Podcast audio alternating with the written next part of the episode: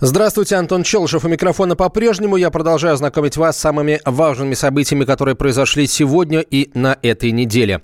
Она не кусается. Эту фразу от хозяев собаки без намордника мы будем слышать чаще, потому что для нескольких пород обязательное ношение намордника и ошейника отменяется. Плюсы и минусы от этого решения взвешивал мой коллега Юрий Кораблев.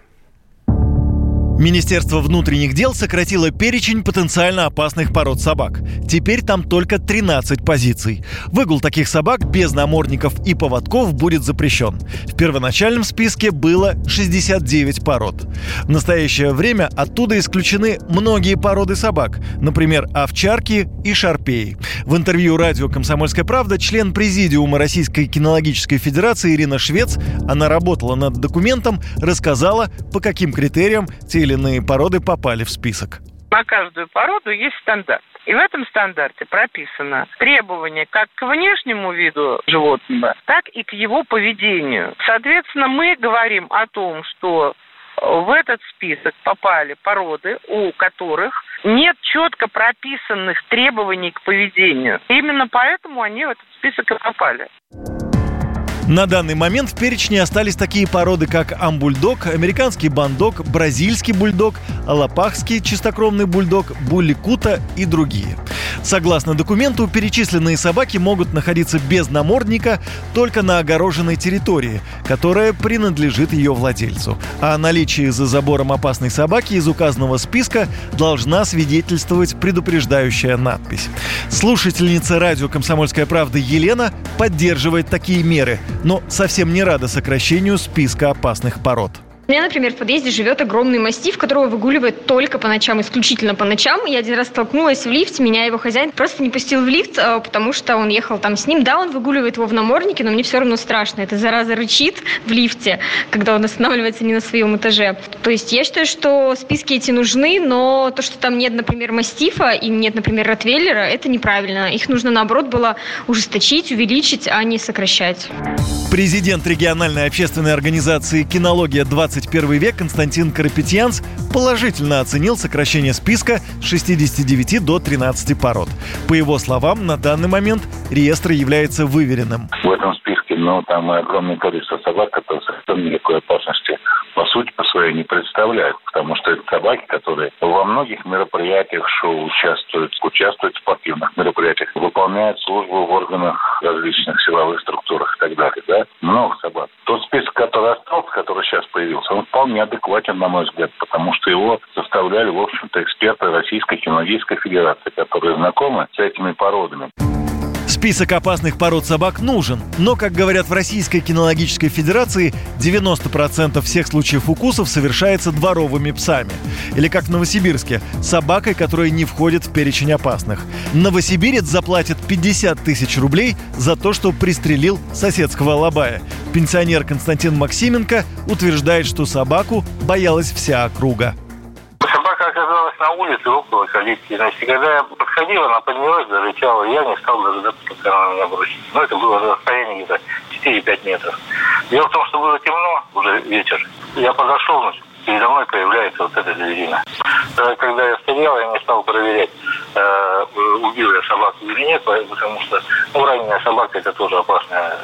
То есть я э, повернулся и пошел по другому переулку.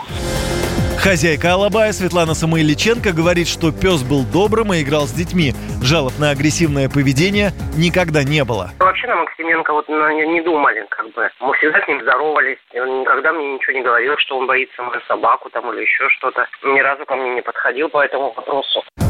Закон об ответственном обращении с животными, который обязал граждан России выгуливать своих собак в намордниках и на строгом поводке, появился еще в декабре прошлого года.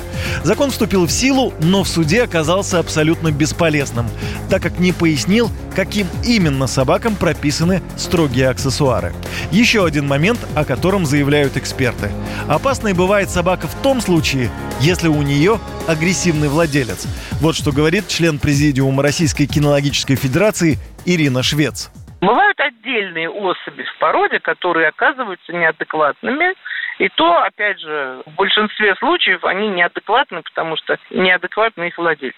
Собака ведет себя так, как нравится ее хозяину. И если ее хозяину нравится, что она идет на задних лапах и на всех швыряется, то она будет это делать. Если ее хозяину это не нравится, она это сделать не будет. Эксперт также добавляет, что ответственность за поведение собаки в полном объеме несет ее владелец. И меры законодательного регулирования должны применяться не к собакам, а к их владельцам. Юрий Кораблев, Радио «Комсомольская правда». Меняем тему. Из искры вновь разгорается пламя. Одно неосторожное высказывание – народ снова возмущен. В этот раз отличился депутат Александр Максимов. Он раскритиковал законопроект, по которому чиновникам нельзя покупать автомобили дороже 2 миллионов рублей. Знаете, на секундочку задумаемся вот о чем. А кого у нас всегда на Руси наш с вами русский народ очень не любит? Традиционно, исконно, с лютой ненавистью. Это людей богатых и людей умных и образованных. Если человек состоялся, если он неординарен, он имеет право на все эти блага. Фракция «Единая Россия» не поддерживает этот закон. А, у нас так давно сложилось, что к владельцам дорогих автомобилей относятся осторожно и постоянно в чем-то подозревают. Между тем, это богатые и умные люди, заявил депутат. Люди, конечно, подумали, что Максимов сам не хочет лишиться служебной иномарки и начали возмущаться. Но что там люди? Даже коллеги-депутаты возмутились, например, член КПРФ Валерий Рашкин. Да ну, ерунда самая настоящая. У нас народ очень порядочный, всех любит, обожает и возвышает. Но очень отзывчивый народ. Его личностное какое-то мнение глубоко извращенное. Кто ничего не завидует. У них было бы рабочее место, на них обращали внимание и хотя бы прислушивались, а то и слышать не хотят, и видеть не хотят. Единая Россия вообще считает их забыдло, что макаровскими закормили. Если бы она выполняла функции, никто бы не обращал внимание, и была бы зарплата, были бы доходы, дети были бы обуты, одеты, выучены. И ездит и хоть на чем, хоть на вертолетах летай. А сегодня полстраны нищие. 21 миллион официально э, э, статистика Единой России от лидера Медведева, что у него нет денег, но все должны держаться. Я вносил предложение, Медведеву отправлял. А среднего класса автомобили должны использовать чиновники всех уровней. Не хватает средств на самые необходимые. И чрезмерно богатые машины иметь за, за бюджетные средства, я считаю, это на грани преступления, а может быть и преступления. А поначалу показалось, что господин Максимов имеет в виду покупку личных автомобилей, но нет, речь идет об автомобилях за государственный счет. И, конечно, странно слышать от депутата Госдумы такую борьбу за право а, парламентариев ездить на а, автомобилях дороже 2 миллионов рублей. Тут, кстати, надо вспомнить, и кстати, э, сам Максимов об этом сказал, мы послушаем чуть позже. Вспомните о том, что эм, теперь та же Госдума может и другие органы власти могут арендовать автомобили для депутатов. И очень часто э, чиновники, собственно, этим пользуются. Они как бы сдают госорганам в аренду свои автомобили, госорганы их арендуют, там заправляют, обслуживают и прочее, прочее. Казалось бы, автомобили не государственные, государство их не, куп, не покупало, но это могут быть автомобили и за 2, и за 3, и за 5 миллионов рублей, и, собственно, еще дороже. А в зависимости от стоимости автомобиля, естественно, и обслуживание его обходится в копеечку побольше и поменьше. Так что тут, э, с моей точки зрения, скромный э, господин депутат лукавит. Тем не менее, комсомолка решила разобраться, а может, депутата Максимова просто неправильно поняли, поэтому мы позвонили напрямую и спросили, что же он имел в виду, выступая против законопроекта о стоимости машин. Сейчас мы услышим Александра Максимова, а вы, друзья, пишите, что думаете о, об этом, обо всем. В WhatsApp и Viber на 967 200 ровно 9702, 967 200 ровно 9702. И самое интересное сообщение я зачитаю. Да, кстати, еще одно спорное высказывание господина Максимова из э, той части его выступления, которую мы уже услышали. Он говорит, что в России испокон веков э, завидуют богатым, успешным и, самое главное, не любят их лютой ненавистью. Вот я обращаюсь к богатым и успешным, друзья. А вы чувствуете, что вот вас не любят именно потому, что вы богатый и успешный? И, и образованный, кстати, тоже. Вот правда, а, вы э, чувствуете это на себе или депутат лукавит? 967 200 ровно 9702 или можно позвонить в прямой эфир, давайте поговорим об этом чуть подробнее. 8 800 200 ровно 9702. 8 800 200 ровно 9702. Теперь Александр Максимов э, и его объяснение, что же он имел в виду, когда говорил о том, что законопроект о запрете покупать для чиновников и депутатов автомобили дороже 2 миллионов рублей – это популизм. Законом все уже, все точки расставлены, определены как раз и порог цены, и все на свете. Зачем снова бы вытаскивался этот вопрос, совершенно непонятно. Наша позиция фракции, моя личная, она совершенно четкая. Не, нельзя использовать такие чувствительные темы для того, чтобы заигрывать с избирателями. Вот основная мысль была моего выступления. Значит, тогда, когда я приезжаю в регион, я передвигаюсь на своей личной машине, которую, значит, Госдума арендует, э, берет у меня. Ну, так сказать, для меня арендует администрация области. Да, я в Москве, я передвигаюсь на машине, которая выделяет, как и всем депутатам, по заказу ну, персонального транспорта у меня нет ни, ни там, ни здесь когда вот богатство выставляется на показ. Это неприемлемо. Но это не предмет для того, чтобы по каждому случаю частному принимать государственный закон и гордиться, и призывать к этому.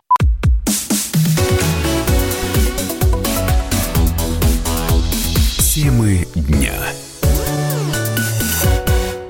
Ведущие на радио «Комсомольская правда» сдержанные и невозмутимые. Но из любого правила есть исключение – Дай по морде мне. Встань и дай. Хочешь стекло такое? Давай. Вот он говно в эфир кидает. Я... Ты несешь какую-то хрень. Мы расстреляем его из водяных пистолетов мочой. Самый горячий парень радиостанции в прямом эфире. Исключение из правил с Максимом Шевченко. Слушайте по вторникам с 8 вечера по московскому времени.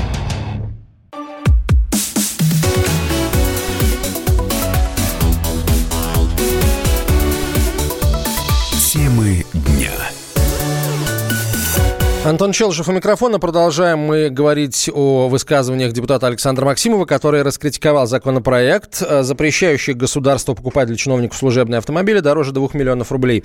Что вы думаете об этом вы? Э, пишите в WhatsApp и Viber на 967 200 ровно 9702 или звоните в прямой эфир по телефону 8 800 200 ровно 9702.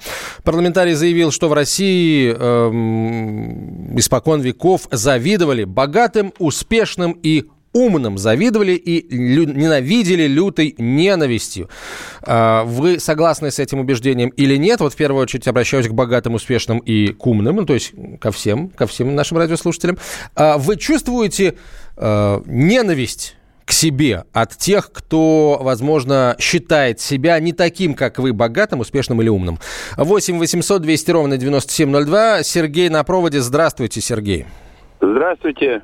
Слушаем вас. Слышите, да? Да, слушаем вас. Э, я не богатый и не успешный, я просто пенсионер. 36 лет проживший на севере, сейчас вот э, в Белгороде живу. Я не завидую им, ради бога. Они молодцы, которые своим умом всего, всего достиг.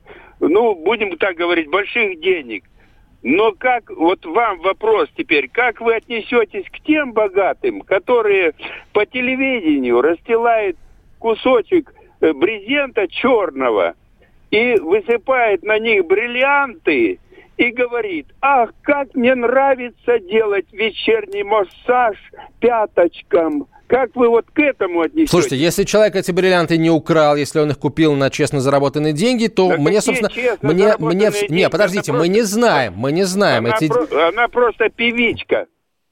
Мы не знаем, понимаете, эти деньги. Если она певица, то, наверное, она на эти деньги, э, она эти деньги заработала. Уж я не слышал, чтобы певицы у кого-то там что-то украли. Э, правда, если, конечно, эта певица не поет под фонограмму все время, и тогда, получается, она э, ворует, э, точнее, не ворует, ну да, вводит в заблуждение своих слушателей. А если она эти деньги заработала, то, пожалуйста, пусть хоть в ванне из бриллиантов э, купается. Еще один э, звонок телефонный у нас. Александр, здравствуйте. Вы чувствуете Алло, на себе ненависть если вы богатый, успешный и образованный?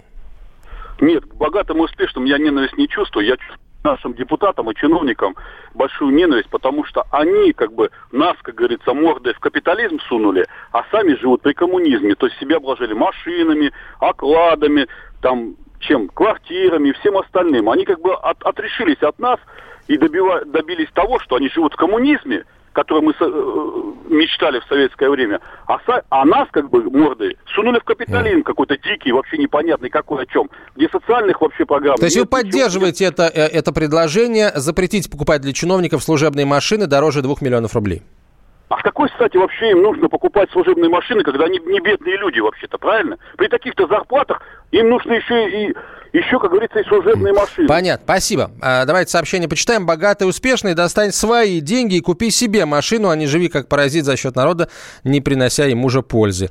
Интересная позиция. Не повод принимать закон о тратах денег народа и выставлять это на показ. Однако, здравствуйте, уважаемый, встань свое место и заруби себе на носу, что с каждым годом контроль за тем, а, куда ты тратишь мои деньги.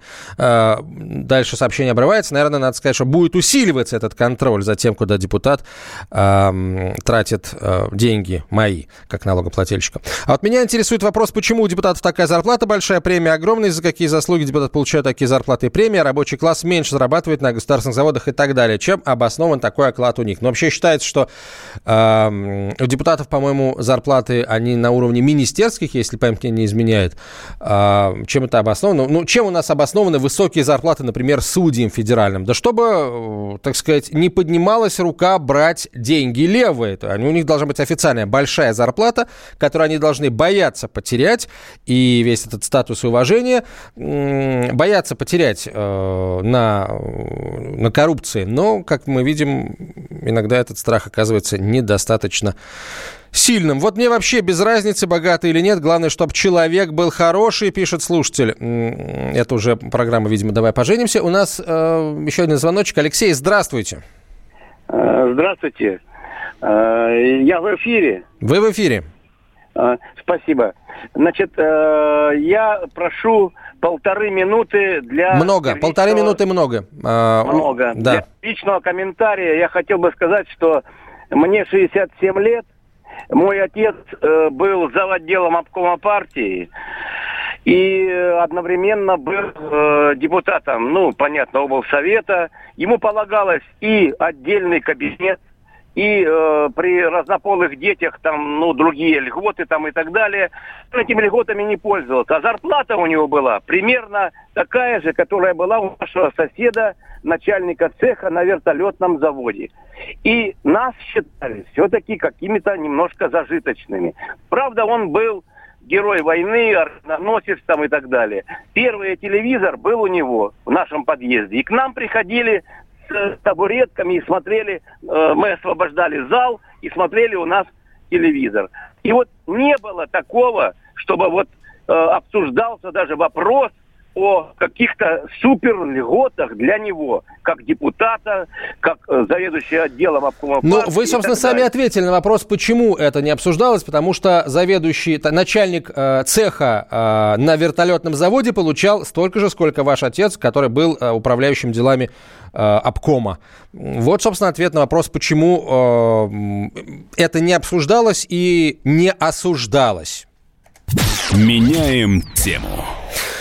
А знаменитый путешественник Федор Конюхов продолжает свою экспедицию по южному полушарию. В эти минуты его лодка находится в 6 тысячах километров от Новой Зеландии, и новости пока неутешительные. Федор попал в сильнейший шторм, который продержится еще несколько дней. Лодку подбрасывает на огромных э, волнах. Силы на исходе. Его близкий друг Вадим Цыганов рассказал, что сейчас появилась реальная угроза жизни путешественнику. Последний разговор мой с ним, он как-то меня насторожил, потому что Федор сказал, что он не бывал никогда в таких передрягах за всю свою жизнь. Мы э, ждали его в начале месяца, но за это время он уже, по-моему, в пятый шторм попадает, и это, конечно, страшно за такую короткую дистанцию пять штормов. Федор сказал еще такую штуку, что, говорит, я что-то свои силы не подрасчитал. Федор бывал в тяжелейших ситуациях. Здесь только на Бога надеяться, потому что сейчас э, ни одна спасательная операция, ну, ничего невозможно. Там, как он с юмором говорит, там ближе всего к нему космонавт сейчас. Там идеальный шторм, 65 метров в секунду. Федор Конюхов должен был вернуться в Россию 28 марта, но, похоже, природа вносит свои коррективы. Путешествие затягивается на неопределенный срок. Сколько еще Федору потребуется времени, чтобы дойти до финальной точки маршрута? Вопрос, который сейчас интересует всех. На него не может ответить и друг путешественника Вадим Цыганов. Трудно говорить, потому что вот он подходит к мысу Горн, а там Федор, и вот э, сколько он мне говорил, да, у него даже икона есть, мыс Горн, когда Николай Чудотворец держит в руках его яхту, ну, это икона написана благословенная. Он говорит, если есть ад на земле, то это мыс Горн. И он как раз подходит вот а, к той точке, а, где начинается вся страшная душующая стихия, потому что там встречаются два океана два течения, северное и южное. И вот эти три встречи э, таких мощных потоков происходят вот эти невероятные завихрения. Страшнейшие волны, страшнейший ветер, и эти воронки образуют. Путешественник оказался на пути серии штормов, которые движутся от берегов Антарктиды. Скорость ветра достигает 27 метров в секунду. Переживают за Федора Конюхова его земляки. Давний знакомый путешественника Иван Воробьев в интервью «Комсомолке» рассказал следующее. Я слежу, мои друзья, э, моя команда, которой еще нет, следим. Ну, во-первых, он наш земляк. Во-вторых, мы как-то его не забываем, потому что он все время на виду. Постоянно и каждый год какие-то подвиги. Ну, вообще невероятно. Там холодно, страшно, тяжело. 67 лет. Ну, все потрясены, в принципе. Вот те, кто соображают хоть немножко. Путешественники, взрослые люди потрясены. Как 67 лет можно вот в такое безумное путешествие идти? Но это что-то за пределами.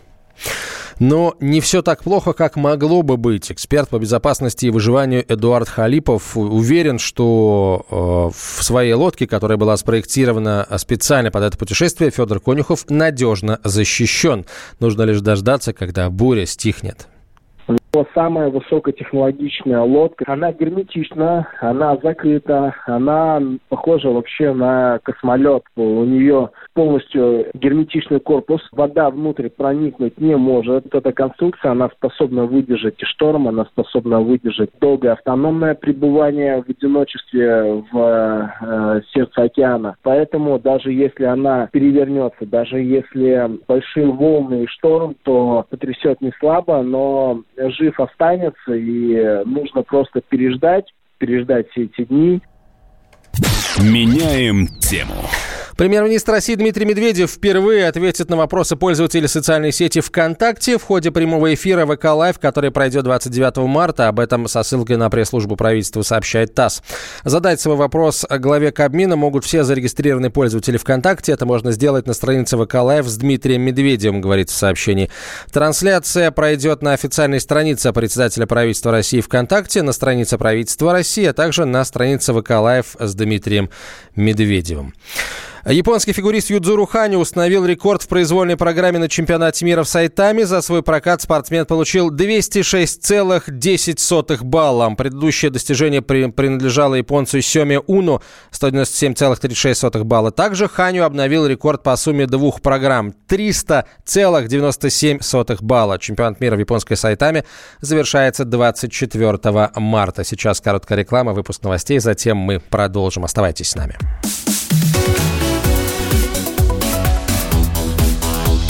Темы дня. Магеллан прошел вокруг света за три года, и его знает весь мир. Фок и паспорту потратили 80 дней, и про них написали книгу.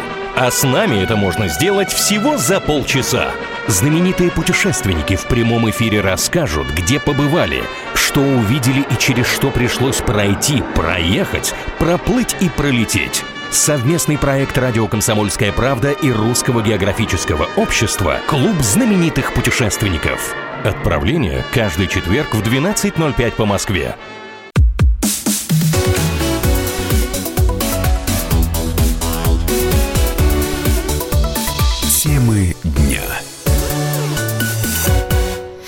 Продолжаем знакомить вас с самыми э, яркими событиями сегодняшнего дня. Начнем с новостей спорта. Несмотря на то, что э, Юдзуру Хани установил рекорд в произвольной программе на чемпионате мира, как мы уже говорили перед выпуском новостей, выиграл чемпионат мира все-таки не он, а американец Натан Чен. У него по сумме э, двух программ 323,42 балла. Меняем тему. 150 тысяч и забирайте ребенка. Объявления с такими словами заполонили Санкт-Петербург. Почему женщины не боятся закона и куда смотрят органы опеки, разбирался мой коллега Дмитрий Делинский. Если вы думаете, что продать ребенка может только пьющая или асоциальная женщина или горе-отец, то вы серьезно ошибаетесь. Достаточно зайти во ВКонтакте и вбить в поисковой строке слова «отдам» или «заберу ребенка в семью». Там сотни объявлений, причем в открытых сообществах. Например. Родила мальчика. Кто хочет, приезжайте в мой город и забирайте. Только реальным людям. Нужна материальная помощь. Или вот такое объявление. Родила мальчика вчера. Здоров. Вес 3 900. Забирать не буду. Если кто желает усыновить, пишите. В общем, за ребенком сюда приходят как за товаром в интернет-магазин и выбирают не только внешность, славянскую, например, или восточную, выбирают даже дату рождения. Чтобы убедиться в том, насколько все это серьезно, насколько все это правда, мы под видом молодой семьи вступили в переговоры о покупке ребенка через интернет. Наша первая собеседница – 21-летняя студентка Алина из Тюмени. Вот здесь нужно отметить, что мы озвучиваем нашу переписку во ВКонтакте, э, так что голоса не настоящие, а вот текст э, самый что ни на есть реальный. Э, я не замужем. Отец ребенка о моей беременности не знает, потому что мы с ним давно уже расстались. Мои родители тоже ничего не знают. Живу одна и все скрываю. Это моя первая беременность. Э, хочу отдать ребенка, потому что на самом деле его не было в планах. Что от нас требуется? Денежная компенсация. Но предоплата мне не нужна, я не мошенница. А сколько именно? Не буду говорить. А вдруг вы из полиции? А как же вы тогда хотите передать нам ребенка, если сомневаетесь в нас? Немного подумав, Алина оценила своего первенца в 150 тысяч рублей. Говорить дальше мы с ней не стали, да девушка сама перестала отвечать на наши сообщения, но мы надеемся на то, что она все-таки передумала. Вообще таких историй, наверное, не было бы, если бы будущие родители сами не предлагали деньги. Одна из таких возможных приемных семей, управляющая кафе в Самаре Ольга, ее супруг бизнесмен, мы поговорили с ними уже в роли продавцов. Голоса, опять же, не настоящие, мы озвучиваем нашу переписку через соцсети. Сейчас я имитирую беременность, чтобы никто не знал, что ребенок не наш. По сроку 10 апреля должна уже рожать. И вы готовы купить ребенка? Мы его не покупаем, а после оформления готовы отблагодарить материально. 300 тысяч рублей. Ольге мы заявили, что наш ребенок вряд ли ей подойдет, э, потому что у нас другие сроки беременности, но женщину это не смутило. Она переадресовала нас на других родителей, у которых нет временных рамок. Э, родителей этих она нашла тут же на форуме. На закономерный вопрос, почему нельзя взять ребенка из детского дома официально, нам ответила другая мама, которая уже несколько месяцев пытается найти малыша через соцсети. Маму зовут Оксана, а она из Москвы. У меня есть официальные документы для усыновления. Никого покупать я не собираюсь. Мне уже попадались те, кто вытягивают деньги. Да и мошенников здесь полно. Одна мать просила 30 тысяч за своего малыша. А здесь я ищу ребенка, потому что стою на учете во многих опеках. Но, к сожалению, в виде очереди. Можно ждать годами. Я вам могу сказать одно. Детей как покупали, так и будут покупать идиоты всякие. Может, у кого-то это получается, но большинство попадает в тюрьму.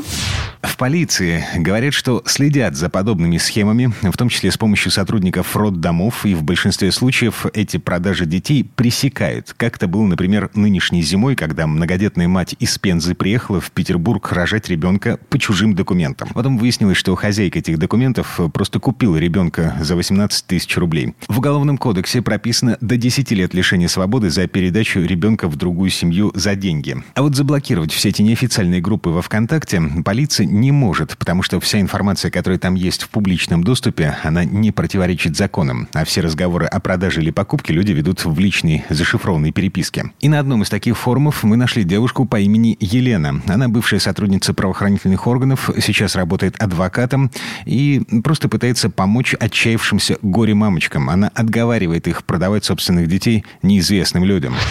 Есть мамочки, которые просто попали в сложные ситуации. В прошлом году четверо из таких все же оставили детей себе. Для того, чтобы передумать, им всего лишь нужна была поддержка, а кому-то просто временная помощь. Например, мама из Оренбурга смогла устроиться на работу и сейчас воспитывает двоих девочек, от которых хотела отказаться. Муж ее бросил, алименты не платит. Была одна сплошная черная полоса. Я посоветовала ей обратиться в фонд, который помог ей устроиться на работу. Ну и напомню, есть легальный способ передачи ребенка. Женщина, которая хочет отказаться, должна написать отказное заявление, а приемным родителям нужно собрать необходимые документы, пройти обучение и подать заявление на усыновление. Да, это не быстрая процедура, но только она законна. Дмитрий Делинский, радио «Комсомольская правда», Петербург. Меняем тему. Украинская полиция за неделю до выборов перешла на усиленный режим охраны избирательных э, комиссий. Новость последних минут. Об этом говорится в сообщении заместителя главы национальной полиции Украины Александра э, Фацевича. По его данным, под контроль взята доставка избирательных бюллетеней в окружные избиркомы. А, президентские выборы на Украине пройдут 31 марта. Они стали рекордами по количеству кандидатов. В них примут участие 39 человек. По последним данным опроса украинской социологической группы «Рейтинг», лидером президентской гонки является шоумен Владимир Зеленский. Э, за него прямо сейчас готовы отдать голоса 24,9% потенциальных избирателей. Темы дня. Особый случай. По понедельникам в 5 вечера по Москве. Касается каждого.